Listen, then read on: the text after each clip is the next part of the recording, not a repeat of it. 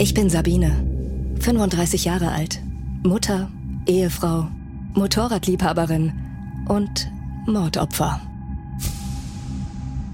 Es gibt viele Arten zu sterben, aber meinen Tod würde ich nicht bei meinem schlimmsten Feind wünschen.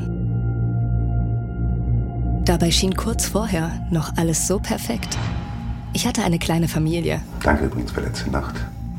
Eine wunderbare Tochter. Und ich hab dich lieb. Ein schönes Haus. Aber war ich deshalb glücklich?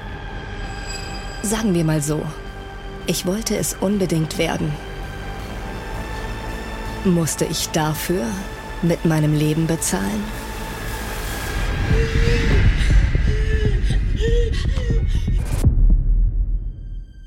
Und jetzt bin ich tot. Reale Fälle, reale Schicksale. In diesem Podcast geht es um True Crime, vor allem aber um die Opfer der Verbrechen und ihr Schicksal. Und jetzt bin ich tot, gibt den Opfern eine Stimme. Echte Interviews und nachgestellte Szenen aus dem Leben der Opfer lassen euch an jedem Fall teilhaben.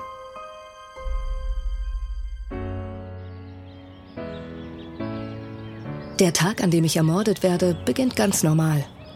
Wie tausend andere Familien starten wir am 1. März 2000 in den Morgen. Morgen, mein Schatz. Oh Mann, ich hasse Schule. Und ich hab dich lieb. Ach, ähm, hast du deine Schultasche schon gepackt? Ja, ja, alles fertig. Okay. Dann ab ins Bad. Mist. Sabine G. wurde mir als lebensbejahende, lustige, aufgeschlossene Frau geschildert. Sie war finanziell versorgt. Eigentlich so ein sorgenfreies Leben. Sorgenfreies Leben. Gibt es das eigentlich? Duschst du noch? Das ist übrigens Volker, mein Mann. Nee, ich mach erst mal Frühstück. Wenn ich Clara am Bahnhof abgesetzt habe, dann hole ich noch Brötchen. Dr. G, der war 1,75 groß, sportliche Figur, sehr sympathisch. Er hat mir erzählt, dass er Werksarzt ist in verschiedenen Betrieben. Arzt. Gut verdienend und dauerabwesend. Aber in jeder Ehe gibt es Kompromisse. Mein Kompromiss ist, dass ich meinen Mann teilen muss. Mit seiner Arbeit. Für unsere Tochter war er trotzdem da, so gut er konnte. Er hat sie jeden Morgen zum Bahnhof gebracht. Das Kind ging aufs Gymnasium und war recht helle. Clara, wir müssen los. Komm, Ranzen, Pausenbrot, alles eingepackt? Ja, Komm, komm, komm, wir sind spät dran. Die Tochter hatte ein gutes Verhältnis zu Vater und Mutter. Es gab also keine Streitigkeiten. Du, was hast du denn da gerade gemacht im Esszimmer? wieso? Hausaufgaben, hm? Auf dem letzten Drücker. Kannst du es bitte nicht Mama sagen? Tut mir leid, mein Schatz, aber das geht nicht. Och, Papa, ihr habt doch auch manchmal Sachen, die euch nicht sagt. Da täuschst du dich. Wir sagen uns alles.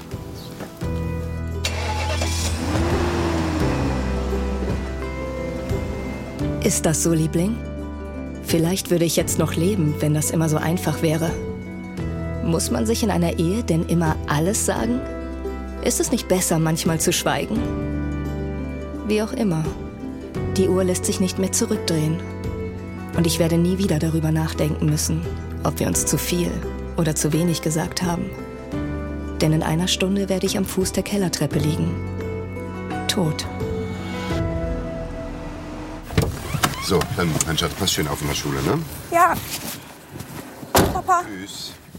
Abgesprochen war mit seiner Frau, dass sie zwischenzeitlich sich um das Frühstück kümmert, Kaffeetisch steckt und er ist auf dem Weg zurück an der Bäckerei vorbeigefahren und hat Brötchen gekauft.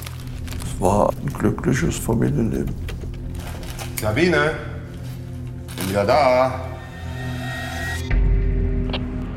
Zentrale hier. Wir haben hier einen Haushaltsunfall mit Todesfolge. Bitte um Überprüfung. Zwei Kollegen vom KDD sind schon vor Ort. Verstanden, ich schau mir das mal an. Ein einfacher Haushaltsunfall mit Todesfolge. Den Kripo-Beamten Gusti Erdel erwartet bei mir eine Routineüberprüfung. Glaubt er. Als Informationsstand wurde uns lediglich mitgegeben, dass eine Person die Treppe hinuntergestürzt sei und äh, wir sollten überprüfen, ob dies ein tatsächlicher Unglücksfall war oder aber ob ein Fremdverschulden vorliegen könnte. 35 Jahre. Älter bin ich nicht geworden. Und das alles nur, weil ich unglücklich auf der Kellertreppe gestürzt bin? So sieht es jedenfalls auf den ersten Blick aus. Aber die Wahrheit ist, ich bin das Opfer eines fast perfekten Mordes. Was genau mit mir passiert ist, das müssen andere erzählen.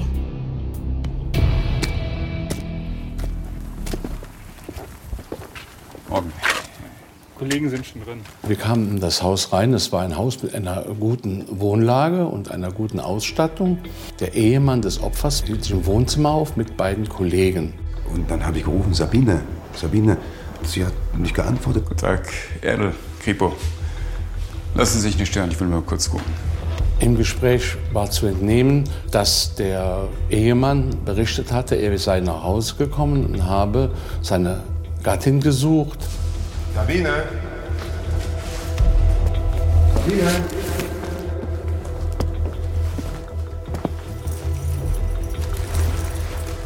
Oh. Sabine! Ich habe sie nicht gefunden und da dachte ich, ich dusche noch schnell vor dem Frühstück. Dem Duschen bin ich wieder hier runter und sehe, die Kellertür ist offen. Und dann habe ich nochmal gerufen, Sabine? Und dann lag sie da. Sabine? Sabine! Er hat die Situation dann so eingeschätzt, dass seine Frau schwer verletzt ist und hat dann versucht, seine Frau auf dem Treppenabsatz wiederzubeleben.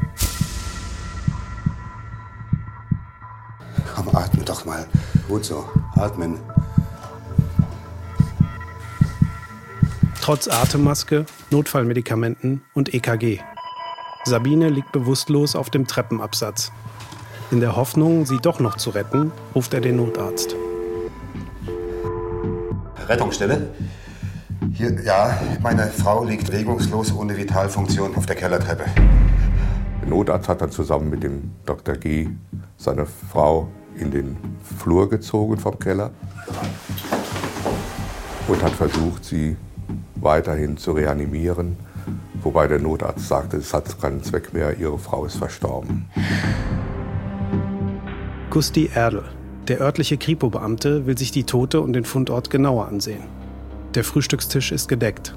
Ein Staubsauger liegt am Ende der elf Stufen. Soweit passt alles zur Schilderung des Arztes. Aus einer Wunde an Sabines Kopf ist nach der Reanimation Blut ausgetreten.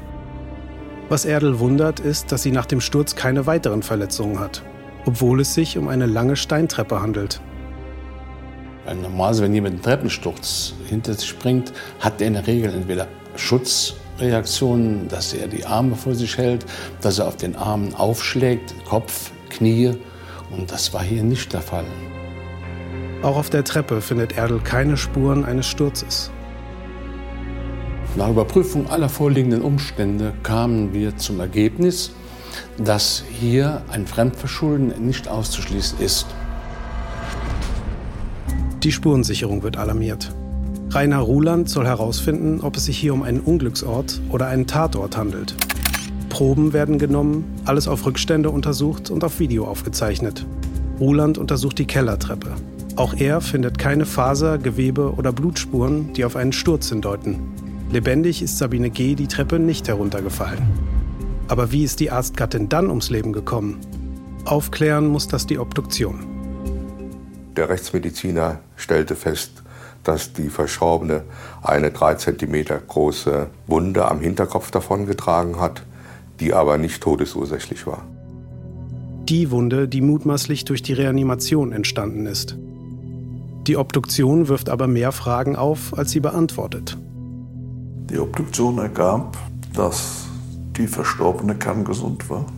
Keinerlei organische Erkrankungen, keinerlei Brüche, keinerlei Verletzungen außer dieser Kopfplatzwunde. Es konnte die Todesursache letztlich bei der Obduktion nicht festgestellt werden.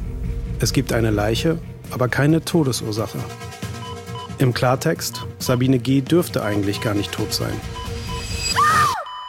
Um Sabine G.'s Tod zu verstehen, sehen sich Kriminalhauptkommissar Gerhard Starke und sein Ermittlerteam ihr Leben an. Uns ist bekannt geworden, dass Dr. G. außereheliche Beziehungen unterhielt. Es wurde auch bekannt, dass seine Frau außereheliche Beziehungen zu einem anderen Mann unterhielt. Ein Jugendfreund, der vollkommen in der Familie integriert war. Wenn der Dr. G nicht zu Hause war, dann war der Jugendfreund da. Und wenn der Dr. G da war, dann war der Jugendfreund zu Hause. Hey, Clara. Hi Bernd, ähm, Mama ist im Garten. Es war ein offenes Geheimnis, dass diese Verhältnisse so waren und akzeptiert wurden. Ah, bist du ja. Was ist los? Clara meinte, dein Mann kommt heute Abend wieder zurück. Ja, Er zeigte wohl seit einiger Zeit Unmut darüber, dass der Ehemann manchmal länger als ein Wochenende zu Hause blieb. Mit den Vorhaltungen, dann hast du ja auch mit dem Geschlechtsverkehr. was soll ich denn machen? Hm? Bernd, du weißt doch, dass ich dich liebe. Klar, das weiß ich. Trotzdem ständig dein Mann vor der Nase. Ehrlich, ich. Ich kann das nicht mehr, das Hin und Her. Das geht so nicht. Er oder ich. Ein zweiter Mann mit einem Ultimatum. Und ein Ehemann, der selbst eine Affäre hat. Hat einer von beiden etwas mit Sabines rätselhaftem Tod zu tun? Sabines Jugendfreund hatte Zugang zum Haus und wusste, wann Volker G. es verlässt. Er hatte die Möglichkeit und die Gelegenheit, ihr etwas anzutun. Aber ist seine Eifersucht auch ein eindeutiges Motiv? Im Bad des Hauses stößt die Spurensicherung am Morgen von Sabines Tod auf einen interessanten Widerspruch. Volker hat behauptet, am Morgen geduscht und dann weiter nach seiner Frau gesucht zu haben. Ich habe sie nicht gefunden und da dachte ich, ich dusche noch schnell vor dem Frühstück. Die Dusche war nicht nass, es fand sich im Badezimmer auch kein nasses oder feuchtes Handtuch. Hat Volker gelogen? Und wenn ja, warum? Oder sind die Handtücher einfach nur schnell getrocknet? Es gibt keine Todesursache, kein eindeutiges Motiv. Die Ermittler stehen vor einem Berg an Fragen und suchen weiter nach den passenden Antworten. Und was ist mit Sabines Affäre? Wusste Volker tatsächlich von ihm? Wie stand es wirklich um die angeblich glückliche, offene Ehe der beiden? Danke übrigens für letzte Nacht. War toll. Bild dir ja nichts drauf ein. Macht der Gewohnheit. Muss das sein, dass du das jetzt kaputt redest? Was gibt's denn da noch kaputt zu reden? Wir reden nachher. Ja, das müssen wir. Keiner der Ermittler glaubt mehr an einen Unfalltod. Die Polizei hat zwei Verdächtige im Visier: Sabines Mann und ihren Geliebten. Bei der Vernehmung ihrer Affäre kommt etwas Interessantes ans Licht. Ich hätte Sabine nie was antun können. Ich hatte überhaupt keinen Grund dafür. Sie wollte ihren Mann ja verlassen für mich. An dem Wochenende vor der Tat äh, wollte sie ihrem Mann klar machen, dass sie ihn verlässt. Eine drohende Scheidung. Könnte Eifersucht ein Motiv sein? Obwohl Volker selbst eine außereheliche Beziehung hat? Oder lügt Sabines Affäre? Wenn Sie ein belastbares Alibi haben, dann glaube ich Ihnen das gerne. Aber das habe ich doch. Ich war in Frankfurt beim Kundengespräch. Da gibt es mehrere Zeugen, die Bahntickets. Ich frage mich, warum ich überhaupt noch mal hier eingeladen werde. Jetzt rückt Volker G. in den Fokus der Ermittlungen.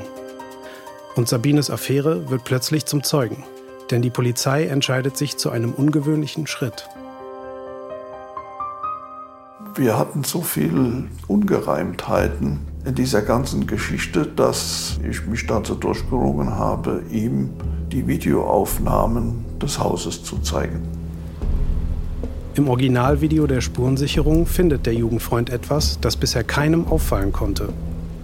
Im Weidenkorb vor dem Haus liegt normalerweise ein faustgroßer Kieselstein. Er fehlt auf den Aufnahmen des Unglückstages. Dieser Kieselstein lag in diesem Weidenkorb für den Fall, wenn eine Zeitung geliefert wurde, dass der Kieselstein draufgelegt wurde, damit die Zeitung nicht weggeflogen ist. Natürlich kommt der Gedanke, ist das der Stein des Anstoßes? Ist das möglicherweise der Stein, mit der ihr die Kopfverletzung beigebracht wurde? Das konnte man nicht ausschließen, aber es ist uns nicht gelungen, diesen Stein zu finden. Sabines Tod bleibt ein Rätsel. Um es zu lösen, nehmen die Ermittler die letzten Minuten ihres Lebens noch mal ganz genau unter die Lupe. Komm, atme doch mal. Atmen. Wie verlief die Reanimation durch ihren Mann Volker, einen gelernten Notarzt? Dass Dr. G. versucht hat, seine Frau halb liegend auf der Kellertreppe und halb mit dem Oberkörper liegend auf dem Treppenabsatz zu reanimieren, das würde also keinem Laien einfallen, in so einer Situation eine Reanimation durchzuführen. Und einem Profi, einem Notarzt dürfte das sowieso nicht ähm, in den Sinn kommen. Weshalb das herbeigerufene Notarztteam Sabine auch als erstes von der Treppe wegzieht. Eine weitere Auffälligkeit? Im Notarztkoffer von Volker fehlt eine ganz bestimmte Ampulle. Succinylcholin ist eine Muskelrelaxanz, die benutzt wird, um beim Patienten die Muskulatur des Halses zu lähmen, damit dann eine künstliche Beatmung erfolgen kann. Volker gibt zu, das Mittel bei seinen Reanimationsversuchen benutzt zu haben. Ein normales Verhalten bei einer Beatmung. Seltsam dagegen ist, wie Volker nach Sabines Tod handelt. Auffällig war sein Verhalten gegenüber den Einsatzkräften. Dr. G. hat der Rettungssanitäterin die Uhr seiner Frau, die sie noch am Arm trug, schenken wollen. Als Dank für Ihren Einsatz, Bichmann. Danke. Na, meiner Frau nützt sie doch jetzt nichts mehr. Auch dem Notarzt hat er Wein schenken wollen, was natürlich beide ablehnten und auch irgendwie irritierend fanden. Müsste eigentlich trauern und bietet dann diese Geschenke an für das Notarztpersonal. Dinge, die, die nicht strafbar sind, aber äh, wo man sich denkt, hoppla, hier passt irgendwas nicht zusammen. Eine Frau, die tot auf der Kellertreppe liegt, aber nicht gestürzt sein kann. Eine Leiche ohne erkennbare Todesursache. Ein Ehemann, der versucht, seine Frau zu retten, sich aber gleichzeitig verdächtig macht. Hat Volker seine eigene Frau ermordet? Bisher gibt es nur ein paar Verdachtsmomente, aber keinen Beweis. Spurensicherer Rainer Ruland erinnert sich an einen weiteren Moment, in dem sich der Arzt seltsam verhalten hat. Während Sabine G.s Leiche zur Obduktion überführt wird, sichert er die letzten Asservate am Unglücksort. Darunter auch herumliegende EKG-Streifen. Aus den Augenwinkeln sah ich dann heraus, dass Herr G. sich bückte. Er tat so, als wolle er mir helfen und dabei hat er einen EKG-Streifen in die Hand genommen und eine Faust gebildet. Was haben Sie da gemacht? Ich meine, was Sie in der Hand haben. Ja, jetzt zeigen Sie mal her. Ich habe ihm die Faust geöffnet, den EKG-Streifen entnommen und fragte ihn, warum er das gemacht hat. Daraufhin antwortete er nur, das hat mit dem Tod meiner Frau nichts zu tun. Bei alledem, was dort festgestellt wurde, musste man davon ausgehen, dass Dr. G. nicht die Wahrheit sagt. Aber Beweise, die dazu reichen, jemanden als Beschuldigten anzusprechen, entsprechend zu belehren und zu vernehmen, dafür war das noch zu gering. Der Fall kann zunächst nicht eindeutig geklärt werden. Über ein halbes Jahr vergeht. Volker G. ordnet sein Leben neu. Er verkauft sein Haus, er zahlt seine zwölfjährige Tochter aus und gibt sie in die Obhut der Großeltern. Er äschert die Leiche seiner Frau ein, ohne dass die anderen davon erfahren. Und er heiratet seine Freundin. Er hat den Kontakt zu seiner Tochter vollkommen eingestellt und hat sich ganz offensichtlich erfreut, dass man ihm nicht auf die Schliche kommt. Doch genau das wollen Starke und sein Team nicht auf sich sitzen lassen. In einem neuen Anlauf rückt die Reanimation von Sabine in den Mittelpunkt und das EKG, das Volker gemacht hat. Also es ist absolut normal, dass man unter Reanimationsbedingungen, wenn man die Möglichkeit hat, auch ein EKG ableitet, um den Erfolg, den Misserfolg seiner Reanimation zu sehen. Das ist Standard. Drei Ergebnisstreifen hat das EKG-Gerät ausgeworfen. Aber warum wollte Volker G. einen dieser Streifen verschwinden lassen? Einen EKG-Streifen war wie bei einem gesunden Menschen. Dann kam ein EKG-Streifen mit Nulllinie und dann kam ein EKG-Streifen mit einem Herzkammerflimmern. Und das war dieser Streifen, den er verschwinden lassen wollte. Das war so, dass auf diesem Streifen zweimal das Herzkammerflimmern hintereinander aufgezeichnet war. Zwei identische Herzkammerflimmern hintereinander. Ein Ding der Unmöglichkeit. Das führte zu dem Schluss, dass es sich nicht um ein echtes aufgezeichnetes EKG handeln konnte. Das war aus einem Simulationsgerät, äh, so wie, wie man das eben bei entsprechenden Übungen benutzt. Und das konnte man eindeutig nachweisen. Wenn aber die EKG-Streifen gefälscht sind, dann kann das nur einen Grund haben. Sabine war bereits tot und Volker G. hat die Reanimation nur vorgetäuscht. Da Sabine bereits tot war, musste sie auch nicht beatmet werden. Ohne Beatmung hätte es keinen Grund gegeben, ihr das Medikament zu spritzen.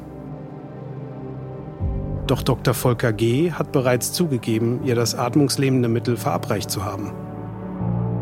Die Ermittler vermuten folgenden Ablauf. Nachdem Dr. G. seine Tochter zum Bahnhof gebracht hat, kommt er wieder nach Hause. Er schlägt seine Frau mit dem Stein aus dem Korb vor der Haustür nieder und spritzt ihr anschließend das lebende Medikament.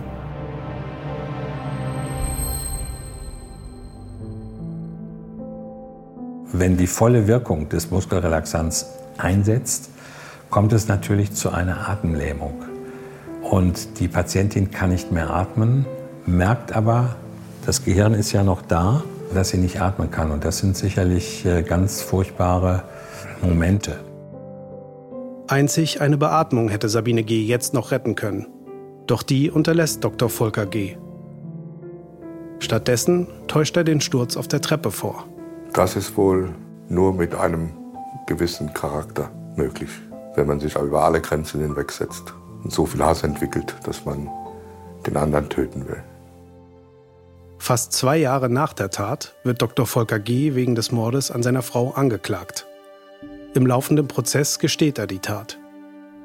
Durch die Vernehmung der Zeugen und Volker G.s eigene Aussagen kommt heraus, dass Sabine G. sich von ihrem Mann trennen wollte. Eine für ihn günstig ausfallende Scheidungsfolgevereinbarung lehnte sie ab. Dass seine Frau ihn, einen erfolgreichen Oberarzt, für einen Mann verließ, der in seinen Augen ein Versager war, wollte er genauso wenig hinnehmen wie die potenziellen Unterhaltszahlungen. Aufgrund dieses Geständnisses wird er wegen Totschlags verurteilt. Zwölf Jahre Haft und der Verlust seiner Approbation sind die Strafe für sein fast perfektes Verbrechen. Das fast perfekte Verbrechen sagt schon aus, dass es eine knifflige Sache gewesen ist. Es äh, hat nicht viel gefehlt und man hätte ihm das nicht nachweisen können, dass er für den Tod seiner Frau verantwortlich ist. Ich wollte keine Ehe mehr, die keine ist. Ich wollte gehen. Und ich bin gegangen. Aber anders als geplant. Ich hätte nie gedacht, dass ich dafür mit meinem Leben bezahle. Hätte ich besser weiter einen Kompromiss gelebt? Nein. Meine Entscheidung war richtig. Nur die Folgen waren falsch. Das war Und jetzt bin ich tot. Vorab zum Durchbingen auf RTL Plus und anschließend überall, wo es Podcasts gibt.